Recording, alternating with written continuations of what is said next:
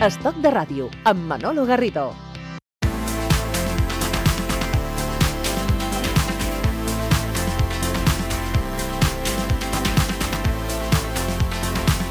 I amb el Quim Ortí i la nostra convidada parlem avui del cànnabis. El consum del cànnabis, o més ben dit, la regulació responsable del seu consum, continua provocant debat i polèmica. L'aparició de diferents associacions que defensen els drets dels usuaris ha fet que les diferents administracions es trobin amb un interlocutor que reivindica el seu protagonisme. Tenen la voluntat de ser una alternativa viable al mercat negre del cànnabis i que la llei els empari en la seva activitat. Tot això dona peu a fer-se moltes preguntes. És perjudicial el consum del cànnabis? S'ha de seguir qualificant-lo com a droga?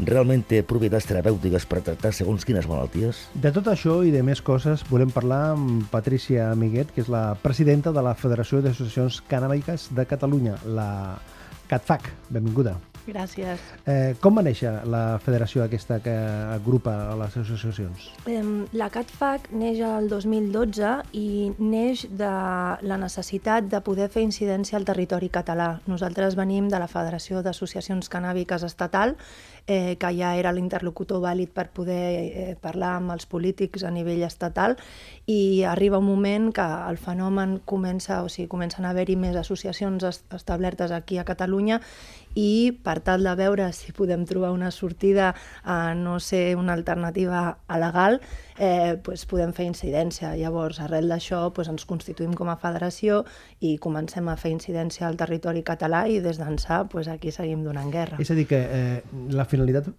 precisament, Patricia, és donar a conèixer el que és el cànnabis, eh, fer corrent d'opinió entre la ciutadania i les institucions?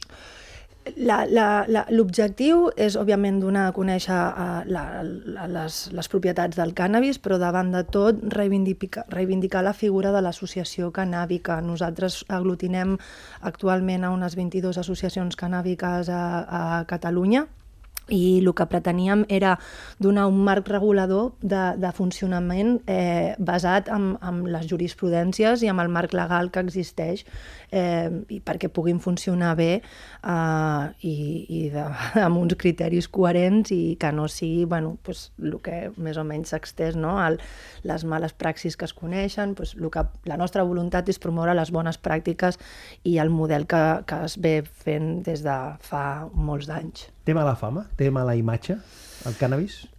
Mm, jo crec que està molt dividit. Mm, ara jo crec que amb el temps el que ha passat és que s'ha polaritzat molt l'opinió. Ja no hi ha molts grisos, no? El que tenim és o gent que està molt a favor de la regulació eh, per, pels seus efectes terapèutics, perquè al final te n'adones compte que la il·legalització de les substàncies, de qualsevol substància, al final no té sentit perquè el que crea són aquests mercats alternatius i foscos que tots intentem allunyar-nos d'ells.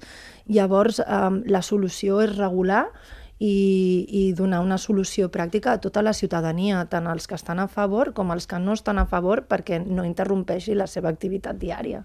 Patricia, com funciona un club cannàbic?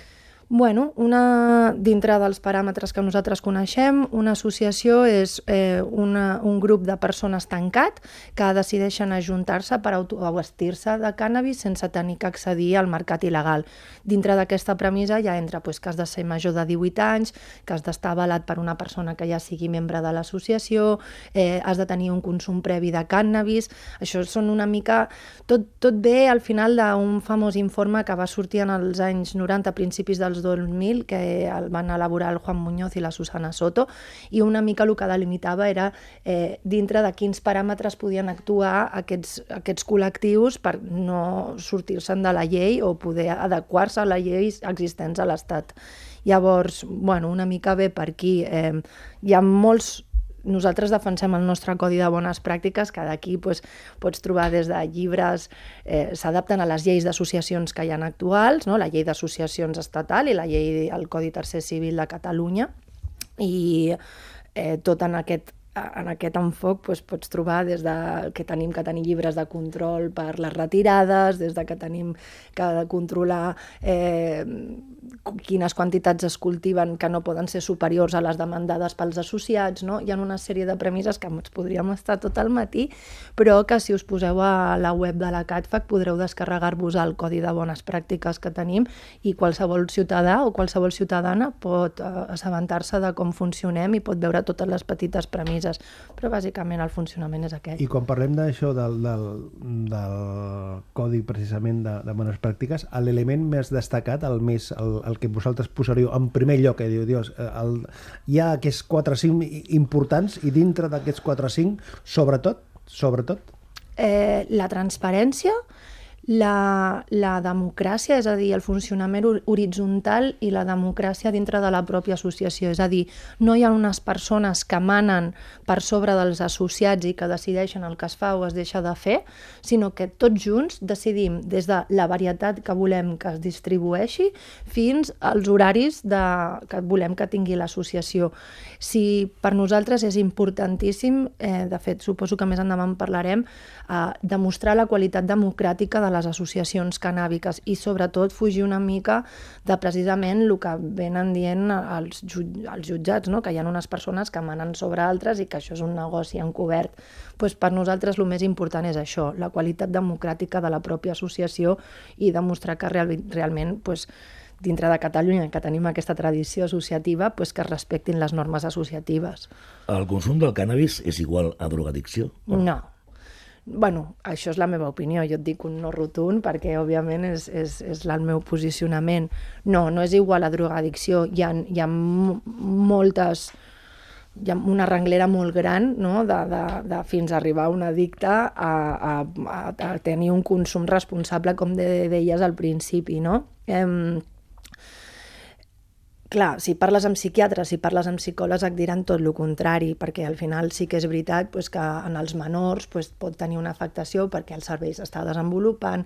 No volem banalitzar el cànnabis, no volem banalitzar cap, cap tipus de substància. Al final s'ha d'entendre que és una substància psicoactiva i que té uns efectes en la salut i amb, i amb el cervell i amb, amb la persona. Al final és les eines que tu dones a la persona per poder gestionar aquesta substància, no? Com fem un consum responsable o com donem les eines eines perquè existeixin consums responsables i precisament el que les associacions pretenem fer és això, dotar de les eines als usuaris i usuàries perquè puguin exercir el seu dret al consum i al lliure desenvolupament de el que ells vulguin fer, no? Dintre d'unes premisses de, de bueno, pues, eh, millor fer-ho amb aquest tipus de... de fer-ho sense tabac o fer-ho vaporitzant, no? El que intentem és donar aquestes directrius de com fer o com portar a terme aquest consum de la millor manera afectant el menys possible al teu cos. Al final, un cop quan decideixes eh, consumir, eh, el millor és, ja que ho faràs igualment, doncs anem a veure com minimitzem els danys eh, al màxim possible, no? Contres del consum del cànnabis a nivell cerebral incrementa els trastorns d'atenció, modifica les funcions de la memòria i pot provocar alteracions psicomotores, beneficis medicinals. Beneficis medicinals i molts altres, en realitat, també t'haig de dir. Entre, vull dir, entre molts. Entre molts, tu, tu has dit aquestes, però al final és el que et dic, eh, tot depèn de les directrius que tu dones a les persones. Un consum descontrolat amb un menor, pues, realment a lo millor sí que pot comportar pues, un dèficit d'atenció o un, lo de les, eh, les capacitats psicomotores, però realment també hi ha molta gent que utilitza el cànnabis per, per inspirar-se, hi ha molts artistes que, o jo no sé, gent que estudia i que diu, pues, ostres, és que a mi em fa tot l'efecte sí, contrari. Diuen que fomenta la, la creativitat. Diuen, Exacte. Diuen, no, sé. no, no, és veritat, o sigui, òbviament, eh, però eh, el cànnabis eh, té moltes varietats diferents de cànnabis i aquestes varietats tenen milers de propietats. Què passa? Al ser una substància il·legalitzada per les convencions internacionals, no tenim l'opció de fer una investigació sobre els, els possibles efectes del cànnabis. Llavors, ens hem de creure el que els psiquiatres o els metges diuen, que jo no vinc aquí ara a dir que un metge o un psiquiatre no tingui la raó, però sí que és veritat que tots els estudis que es desenvolupen no es veuen per veure les coses positives del cànnabis, sinó per trobar les negatives, no? Llavors, eh, hi ha un estudi molt famós d'unes mares jamaicanes eh, que es va fer en, els anys, en, la, en la dècada dels 2000, que eren mares consumidores de cànnabis i es veien els efectes després d'haver fumat durant l'embaràs dels fills que naixien, no? pues eren fills creatius, oberts, eren mm, alegres, no? tenien una sèrie... Llavors, el que ens falta és la informació i la capacitat per poder desenvolupar estudis en positiu al voltant del cànnabis no? I, i veure si realment aquests efectes negatius que, que es coneixen es poden preveure, es poden evitar, es, poden fer una, es pot fer una prevenció i després veure lo positiu que té. No? Mm. Quan es fa aquesta comparativa o aquesta relació cànnabis-alcohol, de vegades es diu, és com l'alcohol, o al contrari, l'alcohol és més agressiu, el cannabis... No, no, això al cap i a la fi és com si prenessis un parell de copes. Mm, personalment, des de la meva opinió, és molt pitjor l'alcohol que el cannabis, però al final és com qualsevol substància eh, a l'ús que tu li donguis d'aquesta substància. Eh, tenim una tradició d'alcohol a la nostra societat molt arraigada, igual que la del tabac. El bo que té el cannabis, o el que nosaltres creiem que el bo que té la regulació del cannabis, és que en contra de l'alcohol, és a dir, nosaltres des de sempre, bueno, el, tant els anuncis del tabac i de l'alcohol, que des de que jo ben petita ho veia a la televisió, no? és algo que sempre ha estat a la nostra societat i hem anat eh, veient els efectes negatius, llavors, en funció dels efectes negatius que hem anat trobant, hem anat posant lleis que re restringien més el consum no? d'aquest alcohol i d'aquest tabac. El cànnabis és el contrari, ja sabem els efectes negatius que té, per tant, plantegem una regulació des de la prevenció, no? des de dels efectes negatius que ja sabem que té, anem a preveure'ls i anem a fer una regulació en positiu. No? És com tot el contrari. Amb una és, eh, ho veiem com algo positiu i després ha anat cap en negatiu i una cosa que és en negativa està cap en positiu, no? Llavors crec que aquesta és la gran diferència que hi ha entre l'alcohol i el cànnabis, a part dels efectes, per suposat, que tenim molta gent als hospitals també per alcoholismes i molta gent que ha arruïnat la seva vida per un abús de l'alcohol. I què va suposar per vosaltres que l'any passat el Parlament de Catalunya aprovés la llei d'associacions cannàbiques? Bueno, durant quatre mesos va ser meravellós. I durant... després d'arribar al sí, Tribunal durant quatre mesos va, va ser mara... llei, no? Exacte, durant quatre mesos va ser meravellós perquè realment vam veure el, el fruit de l'esforç que havíem fet, fet realitat, no? Vam, ha sigut una col·laboració entre ciutadania i, i la política catalana eh, realment molt, molt, no sé com explicar-ho, però ha sigut meravellós veure aquesta transformació no? d'una iniciativa legislativa popular, algú que neix del poble i que realment els polítics han dit pues sí, això val la pena, anem a tirar-ho endavant, i a més eh, que ens han tingut molt en compte, no? ha sigut un procés molt bonic i de veure i bueno, i d'entendre i veure un, un procés de com fer una llei, de com crear aquesta llei, no? I, ostres, eh, veure com al final pues, teníem autorització per cultivar, com hi havia una coordinació entre policia i, i ciutadania, no? aquesta interdepartamentalitat no? del, del treball conjunt de tants departaments dintre de la pròpia Generalitat és meravellós i veure com tot això després de quatre mesos en un dia tot es veu soterrat, pues, encara no està tot perdut, perquè simplement tenim la llei suspesa i, i aviam què passa també. Tenen, pf, el Constitucional pot tenir tot el temps que vulgui per proclamar-se, no?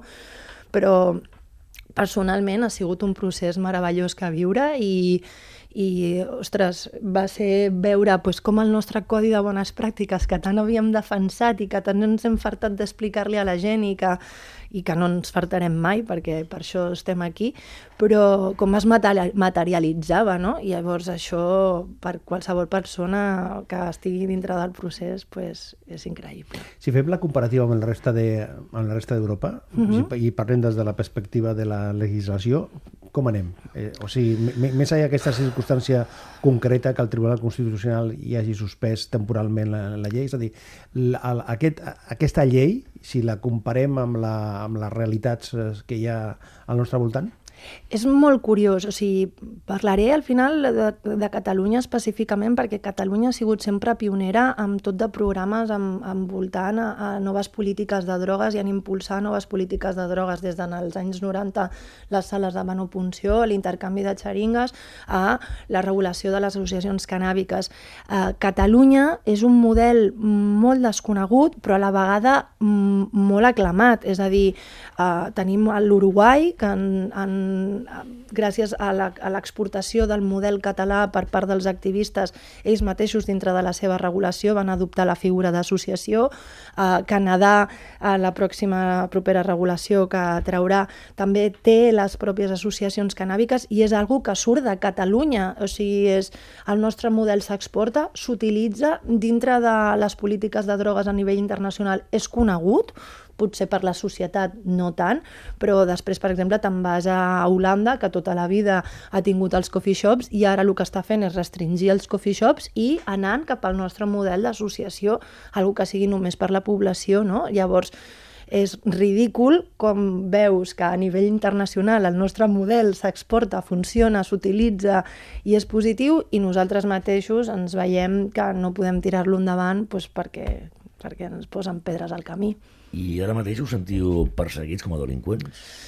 Sí, sempre, això no... Mm, o sigui, aviam, la realitat que vivim aquí ara, ara, ara parlaré i potser em cauen pedres a sobre, però de pensar que tenim ara un control extern, doncs potser no sé què passaria però la realitat és que aquí sempre hi ha hagut molta comunicació entre interior, eh, la Generalitat, les associacions, sempre hi ha hagut persecucions. Tenim molta gent que, que està perseguida per, per cultivar, que va, entren a les associacions i, i no sé, jo crec que estareu farts de veure aquests titulars de entren en una associació i troben 200 grams. Bueno, és que 200 grams és ridícul, saps? I, i, i aquestes altres notícies d'aquestes trobades, d'aquestes plantes, plantacions que hi ha en naus, tot això com afecta Molt malament. a la imatge que té la, la ciutadania? Afecta de manera horrorosa, al final ens afecta moltíssim, perquè si tinguéssim la nostra llei amb la qual les associacions poguessin comunicar... S'acabaria això? S'acabaria? Bueno, seria molt més fàcil actuar sobre aquells cultius que no fossin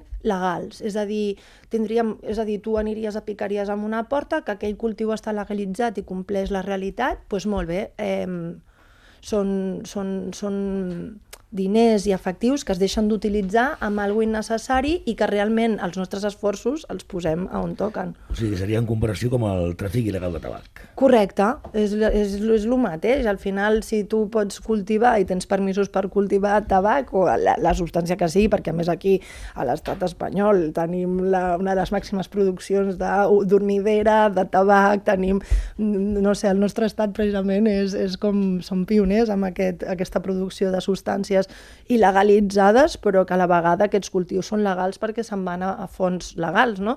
Llavors, si tu tens molt delimitat quan un cultiu de cannabis és legal, doncs tenim clar que els efectius que hem de destinar per trobar les plantacions il·legals doncs són aquestes, no? Llavors, Sí, clar, clar que això va molt més enllà. Al final, el narcotràfic, el, el, els mercats il·legals són conseqüència de la il·legalització i la falta de regulació.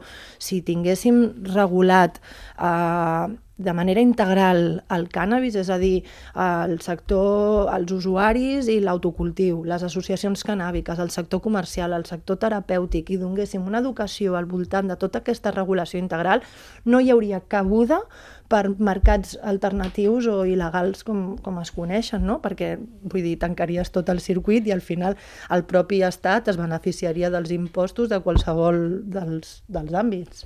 Quan hi ha opinions, estu estudis eh, o opinadors i metges que diuen que el cannabis és la porta d'entrada a altres drogues i que això comporta unes conseqüències eh, greus? Això és la teoria de l'escalada i està totalment... La teoria? La teoria de l'escalada, que si ho busqueu a internet ho trobareu, és totalment fals. El, el, bueno, és, és algo que s'ha dit sempre, però, bueno, òbviament, sí que al final sí, sí que era veritat, no?, que si tu anaves a buscar pues, l'antiga... És que la veritat és que gràcies a les associacions de Catalunya el menudeo que es caneix s'ha vist, vist disminuït a molt gran escala. El que hi ha és el que s'ha pues, trobat la plantació dels xinesos eh, que exporten a Europa, no? El que es troben són grans plantacions. El menudeo cada cop existeix menys perquè molta gent decideix accedir a través d'associacions que bueno, estan en un espai de confort i, i és molt més senzill eh, sí que realment jo crec que el cannabis eh, antigament si tu anaves i una persona podia anar a buscar pues, un gramet de cannabis al seu, el que li passés, pues, si no tenia, el que es deia era que llavors pues, aniria a buscar un gram de lo que fos, no? Bueno, això és molt relatiu, també ha d'haver-hi una educació al voltant de, de, de tot això, no? no? Jo personalment crec que no, es diu la teoria de l'escalada, us convido que la llegiu. Els pares eh, diuen als fills eh, el consum de l'alcohol eh, té aquest risc, eh, fumar té aquestes conseqüències. Els pares haurien d'explicar també als fills el que significa consumir cannabis? Totalment, ho haurien de fer. Eh, la informació hi és, de fet, aquí a Barcelona ciutat existeix el Consell de la Joventut de, de Barcelona i des d'allà tenen un llibret de drogues i d'informació que és precisament destinat a les persones més joves i els pares poden trobar molts recursos per donar informació. Crec que cal recalcar inclús que en un moment donat es va voler posar a les AMPAs en contra de les associacions canàbiques i van sortir unes declaracions no fa gaire a un diari català eh, on les AMPAs deien no, no, si nosaltres no tenim cap tipus de problema amb les associacions més que res perquè aquestes que exerceixen unes bones praxis ja no tenen cabuda pels nostres nens. Els nostres nens no accediran a les associacions, no són menors de 18 anys, per tant ja no poden entrar, per tant no entren en competència i al final el que hem de trobar és la manera de poder dur a terme més activitats conjuntes eh, on hi hagi aquesta informació perquè els, puguis, els pares puguin venir, informar-se i després poder donar la informació als seus fills. Ara mateix, amb la suspensió de la llei, Patricia, eh, comentaves, amigo tancat, que hem retrocedit set anys, no? Sí. Eh, ara mateix eh, tot depèn de la modificació del Codi Penal per tal de legalitzar els clubs cannàbics. Creus que els partits polítics a nivell espanyol s'han de posar les piles? Aviam, és molt relatiu al final, jo, el que intentem des de la federació també és veure un, un mapa. No? Aquí, quan es va aprovar la llei catalana, es va aprovar amb la majoria de la cambra que els únics vots en contra eren els del Partit Popular. Llavors, inclús Ciudadanos va votar a favor eh, i molts d'aquests partits tenen representació a l'Estat. Per tant, nosaltres creiem o tenim la, la convicció una, de que la regulació de la, del cànnabis poc tindrà a veure amb el dret dels usuaris. Això, per molt que nosaltres vulguem, al final la voluntat política jo crec que anirà molt més pel tema dels impostos i pel tema dels diners. Al final el que tenim ara mateix és un, un, un partit popular governant que per moralitat i per no perdre els pocs escons que li queden i els pocs vots que li queden, espero, eh, no, no, no torçarà el braç, no? perquè al final eh, tenen la major, bueno, una part de l'electorat que tenen voten precisament, doncs, per, precisament per anar contra les drogues, no? per anar contra tot això. La resta de partits jo crec que no tenen cap tipus de problema. Jo crec que en el moment en què hi hagués un canvi de, de, de govern, eh, la regulació del cannabis seria molt més possible. Llavors, ara el que necessitem és, durant aquest any i mig que ens queda fins les properes eleccions, és fer molta pressió perquè no sigui el Partit Popular el que surti escollit. Si hi ha una manifestació musical associada al cannabis i al reggae, eh, inclús, eh, en, en aquest cas el Bob Marley va ser el màxim exponent i a més a més feia ostentació precisament del, del, del seu consum. Avui ens hem acostat al cannabis i ho hem fet eh, parlant amb la Patricia Amiguet. Gràcies i fins la propera. Moltíssimes gràcies, ha sigut un plaer. Oh, the rain is falling.